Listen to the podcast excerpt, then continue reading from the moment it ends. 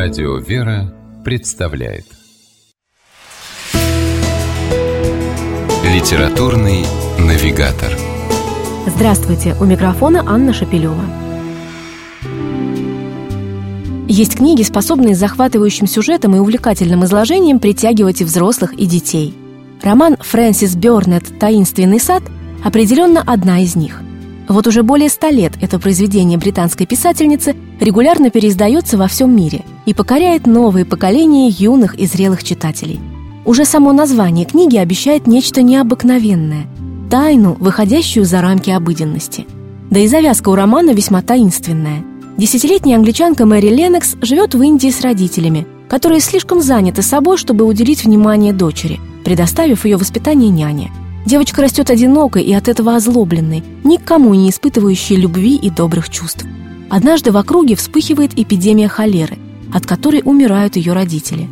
Мэри отправляется в Англию к своему дяде мистеру Крейвену, которого никогда не видела. Первые несколько глав «Таинственного сада» настолько загадочны, что напоминают готический роман, а деталями повествования отсылают, пожалуй, к знаменитому роману Шарлотты Бронте «Джейн Эйр», Мэри попадает в огромное мрачное средневековое поместье на краю Йоркширской степи, в котором живет лишь хозяин и несколько слуг.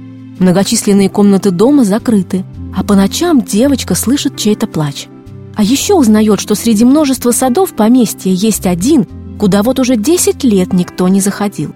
Его калитка заперта, а ключ хозяин закопал в землю. Однако вскоре Мэри случайно находит ключ от калитки таинственного сада и, открыв ее, сама того не подозревая, открывает собственное сердце. «Таинственный сад» Фрэнсис Бёрнет можно назвать романом воспитания. Личный опыт дает возможность его героям пройти путь от черствости и эгоизма к способности сопереживать, заботиться о ближнем и сострадать. И эти внутренние перемены в конце концов совершают с ними настоящее чудо.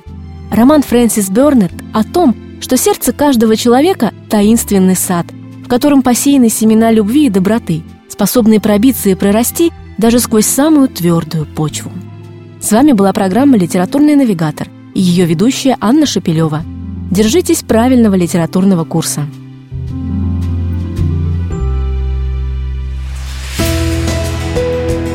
Литературный навигатор.